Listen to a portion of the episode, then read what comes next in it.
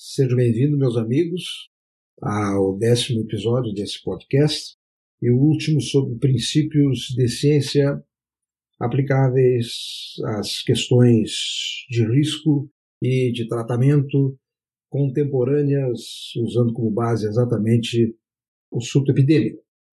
Falei no episódio passado dos pilares dos estudos observacionais, nos quais não há uma alocação experimental, aleatória do fator de estudo, mas a exposição é feita de maneira natural, por práticas, por prescrições que sejam, por hábitos das pessoas, e nos quais se observa a associação a uma determinada exposição e a ocorrência de eventos. Eventos é um nome que os médicos usam para as doenças em geral. Não? Vou lhes exemplificar hoje, nesse episódio, até para conceituar e caracterizar bem a natureza do estudo observacional e a sua utilidade maior, que é a área dos estudos de risco. Muito do que nós incorporamos à nossa vida corrente sobre hábitos de prevenção de doença, especialmente as chamadas crônicas não transmissíveis, ok? Que não são as infecciosas, nem os traumas, nem a violência, são as doenças que nós terminam por abreviar a nossa vida se resistimos às outras, que são doenças cardiovasculares, infarto, AVC, neoplasias e assim por diante. Como disse, a seara maior dos estudos observacionais é na caracterização de riscos para a doença. Em estudos que em populações selecionadas de diferentes formas, mas de preferência representativas de populações maiores, em que se estuda, se avalia a exposição a determinados candidatos a risco e segue-se os indivíduos ao estudo de corte por longo prazo para determinar se há uma associação entre aquela exposição e a ocorrência da doença. Vou lhes dar um exemplo aqui. Quem não está me vendo, estou mostrando uma figura clássica na avaliação de riscos, onde se estudou numa coorte, uma coorte americana, os dados já estavam lá, na base de dados disponível, com um projeto de pesquisa muito bem elaborado e sustentado nas ideias mais recentes sobre risco de pressão arterial, resolveu-se ver se pressão arterial muito baixa já era risco para ocorrência das doenças, sendo que a pressão arterial elevada é a maior causa das doenças cardiovasculares. Como eventualmente veremos, se o podcast passar para etapas mais avançadas, se vocês quiserem, onde lhes apresentarei realmente os dados em que eu domino muito, como especialidade maior de pesquisa, que é a hipertensão arterial sistêmica. Pois nessa figura se mediu a pressão arterial, mostra os dados de pressão arterial aferida há 15 anos e dividindo a pressão arterial, a exposição a diferentes estratos de pressão arterial, entre 90 a 99 de pressão sistólica, a pressão máxima 100 a 109, 110 a 119 e 120 a 129. Pressões arteriais sistólicas são chamadas normais hoje. As diretrizes americanas dizem que acima de 130 já começa a hipertensão e, e isso está certo. Mas pode ser mais embaixo ainda o risco. E nesse estudo mostra que indivíduos com pressão arterial entre 100 e 109, comparados àqueles com 90 e 99 no início da coorte, no registro das pressões arteriais, tiveram risco relativo de três vezes mais de ter doença cardiovascular. Foi até um achado quase inesperado, há outros dados de literatura, mas esse é o mais consistente, virou uma manchete médica e está na linha da demonstração de que pressões arteriais realmente normais, normais, normais, são muito mais baixas que nós imaginamos por muitos anos, por mais de um século. Bom, aqui nessa figura também tem uma coisa importante, e aí introduz o conceito de viés de confusão, que expressa da seguinte forma: tá certo, os indivíduos com 90, 99 é uma corte de gente que cuidava da sua pressão, comia menos sal, praticava esportes, não bebia, tinha colesterol baixo, não tinha diabetes, etc. E o risco de corrente de valores mais elevados da pressão arterial acompanhou ou foi derivado do fato daqueles indivíduos dos outros estratos terem outros riscos mais frequentemente. Então, esse é o conceito de viés de confusão. Que no trabalho está na projeção aqui foi feita o ajuste para os outros fatores. O ajuste, que é o ajuste matemático que eu vou me deter agora a mostrar a vocês como ele é feito. De forma relativamente simples do ponto de vista de concepção matemática. Óbvio que os aplicativos, os pacotes estatísticos para fazer isso não são objeto aqui do nosso podcast, mas aqui está ajustado esse risco de 3, de 3,10 para 110 por 119 e de quase 5, 4,5 para a pressão arterial acima de 120, 129, esse risco é um risco que se presume muito fortemente ser devido exclusivamente à pressão arterial elevada, porque há ajuste para a idade, há ajuste para a raça, para sexo, para colesterol, para glicose, para o índice de massa corporal, para educação, para renda e para tabagismo. Ou seja, vários dos outros todos fatores concorrentes para a ocorrência do doença cardiovascular estão praticamente todos na análise multivariada e a gente pode concluir que a pressão arterial elevada é a causa da doença cardiovascular nessa coorte, projetando-a para o mundo todo. Há também, depois, estudos experimentais, é outro papo, que são a prova de conceito de que isso é real.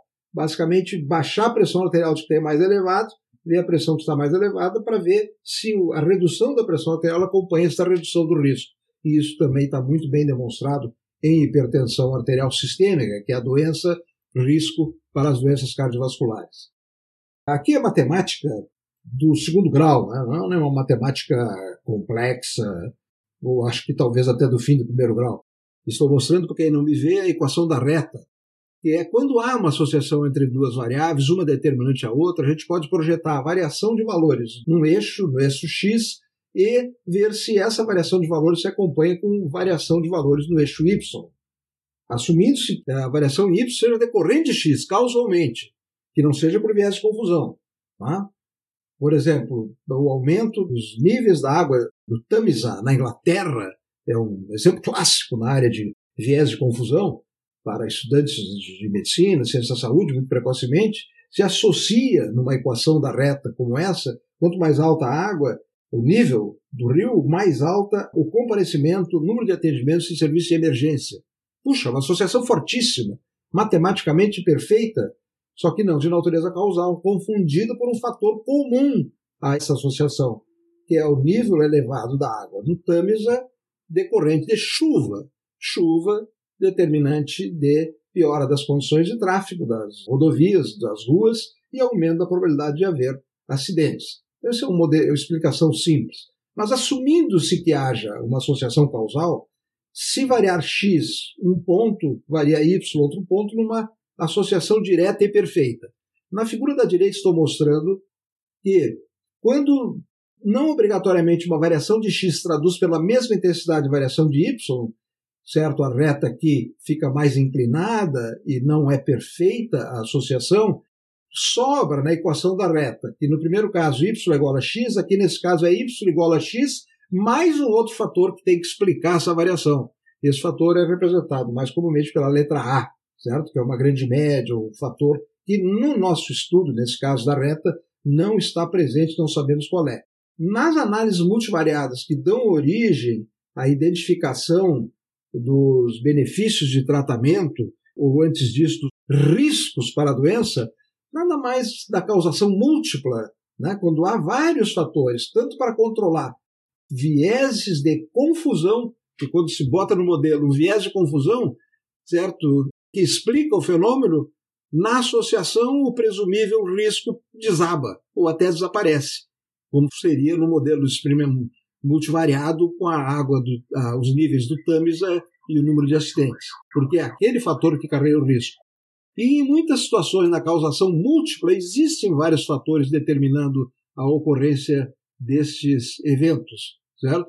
E a equação então é uma equação desdobrada da reta e aqui no caso quando y pode assumir somente a condição 0 ou 1, está presente ou ausente, até não estar representado aqui para que está me vendo na figura, ter me ouvindo, corrigindo somente agora. Ou seja, se 1 está presente, doença, ele é explicado pelos componentes pós-demonstrativos da equação da reta, que é o x. Se não for x igual a y, aí tem e vários fatores concorrendo, então tem x1, x2, x3, xn, certo? E cada um desses x contribui com uma parte. E essa parte é determinada por um coeficiente beta, por exemplo, para ser um, o resultado de uma equação perfeita que explique a ocorrência de infarto, por exemplo, então temos beta 1. O beta 1 da pressão arterial elevada é 0,7, 0,6, mas não explica tudo. Quase tudo, uma boa parte, mas precisa mais coisas. Aí tem o fumo, 0,2. Aí tem mais diabetes, mais X, Y. Aliás, nós temos trabalhos até que calculam isso, publicados nós mesmos. Diabetes casualmente é 0,1 ou 10% para a doença cardiovascular. Enfim, ao cabo, esse é um modelo multivariado e que eu estou falando nele, puxa, para torturar, pô, vem minha podcast aqui lúdico para me divertir, na hora estou ouvindo aqui, estou num carro, eu vou mudar para uma música aqui ou para outro podcast mais interessante. Não, mas olha, aguente um pouco, isso é, vai ser aplicado logo em seguida nas questões que envolvem a análise multivariada de benefícios de tratamentos e também de medidas de prevenção da infecção pelo coronavírus. Vou dar alguns exemplos de estudos onde isso vai aparecer. Eu não vou precisar explicar lá detalhadamente, vou dizer, olha aqui na aula, tal, lá, está tudo explicado lá. Se não aprenderam, volte, faça uma prova de recuperação e matricule-se para o próximo curso do professor Fuchs. Bom, não são só os estudos de coorte, os estudos observacionais. Há outros estudos observacionais que são muito empregados também na literatura. Eu vou passar por eles rapidamente. Aliás, o primeiro que eu estou mostrando aqui nem é um estudo exatamente observacional, porque nesse há, mas ele, digamos assim, está na passagem do experimento perfeito para os observacionais. É o quase experimento. Ele é igual no ensaio clínico randomizado, só com a única diferença de que a alocação do tratamento é feita de forma sistemática. Na pesquisa, ou na administração, ou na gestão, etc., se aplicou algum tratamento, alguma medida, certo? Que pode então ser avaliada. Ela aplicou-se um grupo, não se aplicou o outro. Então temos o tratamento e o controle, vai se ver também quem cura, quem não se cura, e etc. Esse é um modelo que em estudo e curso que dei até para pessoal da área o pessoal da área de gestão, né, de, deveria ser muito pensado para a gestão nessas mil normas que se aplicam -se a comunidades, e depois o pessoal não vai ver se funciona. Acomodei muito pessoal do controle de infecção no, no meu hospital, né, porque mandaram tirar o crachá pendurado no pescoço e mandaram botar ele numa presilha no bolso, etc. Por quê? Porque isso preveniria infecção. Eu disse, bom, eu não vou fazer isso, a não ser que vocês mostrem um estudo que demonstre que crachá pendurado aqui ou colocado ali diminua ou aumente a taxa de infecção no hospital. É uma brincadeira aqui no meio desse, desse podcast, mas que de, e aí continue andando, como sou muito velho, de respeito, resolveram me perdoar, e eu sou o único profissional de crachá pendurado no pescoço no meu hospital. Então não sabe qual é meu hospital, não vou dizer aqui, porque até daqui a pouco denuncio lá e não me deixo entrar nele. Depois vamos para os observacionais mesmo. Né? E aqui temos o primeiro deles, muito empregados, estudos transversais ou de prevalência, em que se mede doença, exposição e doença ao mesmo tempo. Não tem temporalidade. É difícil aqui falar em causalidade, mas pode-se gerar hipóteses sobre causas, havendo maior número de doentes expostos né, com doença do que, como mostra na figura, não expostos com a doença. Tá? E os estudos de prevalência geram dados também que são de natureza prevalência não comparativa, não causal, mas simplesmente a prevalência. Quantos hipertensos tem no Brasil? Quantos casos? Os casos incidentes que nós já passamos aqui, certo? Medidos num dado momento único, é prevalência, ok? Incidentes é estudo de coorte. Os estudos de casos controle parte dos indivíduos doentes e não doentes. Fazem um grupo de casos, que são os indivíduos que têm a doença, e compara-se com outra, vem de um outro lado. Esse é um estudo que deu contribuições importantíssimas. O risco do cigarro apareceu nesse tipo de estudo, lá bem antigamente, lá exatamente no ano de 1951, foi detectado no estudo desse modelo, estudo de casos e controles. Mas eu não vou entrar em muitos detalhes aqui, porque foge um pouco aos objetivos desse, desse podcast. Passo-lhes aqui os estudos ecológicos. O estudo ecológico é ainda mais gerador de hipótese, né, pela associação, onde se comparam países, grupos, etc., expostos e não expostos a uma determinada condição, mas não se mede se os indivíduos foram expostos ou não. Mas se vê assim, no, nos estudos ecológicos comparativos, se quem tinha mais característica, era mais frequente, teve menos doença do que aquele que não tinha isso. Aliás, eu apresentei um dado lá no podcast de demonstração né, de gráficos, a ideia de que as máscaras, num estudo ecológico, né, num levantamento feito pelo, pelo Massim Taleb, os países que utilizam máscaras têm menor incidência de doença, pelo menos doença grave, pelo Covid. Bom, os estudos observacionais, então, são, do ponto de vista de risco para a doença, são muito fortes. E, por muitas vezes, são os suficientes para demonstrar o risco. Certo? A gente fica satisfeito com esses dados. Em tratamento, no entanto, eles são geradores de hipóteses que têm que ser comparadas e validadas em outro contexto. E aqui apresento, para encerrar, um panorama geral das relações entre a pesquisa pré-clínica, aqui estou falando de validação de intervenções e tratamentos, da pesquisa pré-clínica, que são as fases da farmacologia clínica, a fase 1, que é o grupo de voluntários saudáveis, a fase 2, o grupo de voluntários doentes, e a fase 3, que é o ensaio clínico randomizado, já aqui apresentado em detalhes, né, que é o centro da validação de intervenções.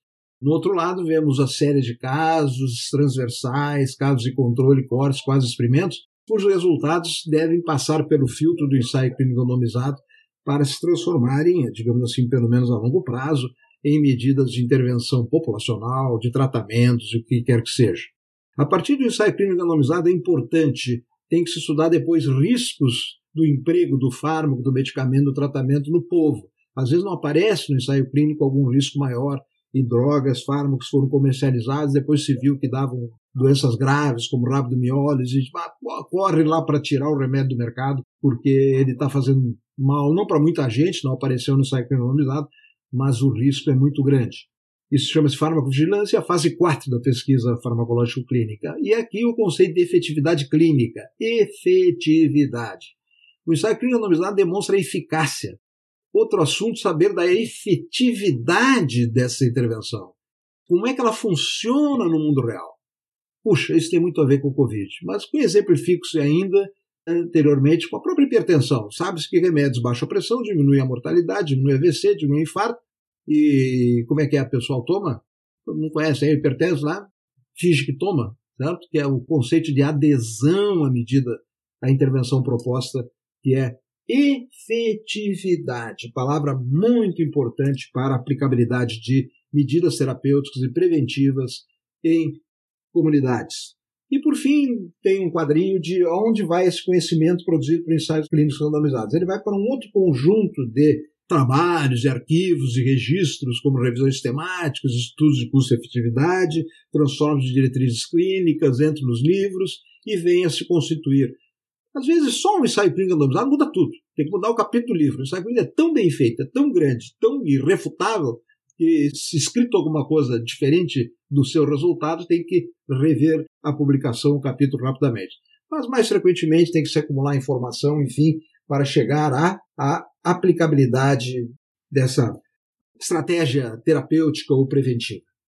Bom, encerrando esse episódio, então, trouxe-lhes né, mais exemplos, ainda não entrei exatamente nos exemplos Covid, e nos próximos eu vou tratar de estudos de tratamento, avaliação de drogas em modelos observacionais que tem na infecção, na epidemia pelo Covid, ensaios clínicos randomizados, aqueles que já estão aí, como demonstrativos, para depois embasar uma opinião sobre isso. Né? E também vou lhes falar também de estudos observacionais que são os únicos possíveis para avaliar a utilidade de medidas como o isolamento, como a máscara, como fechamento de escolas e assim por diante. Muito obrigado por estarem comigo. Até o episódio 11, já com aplicabilidade deste curso. Não aparece será mais a palavra The Basics. Agora estamos já todos formados muito obrigado, até o próximo.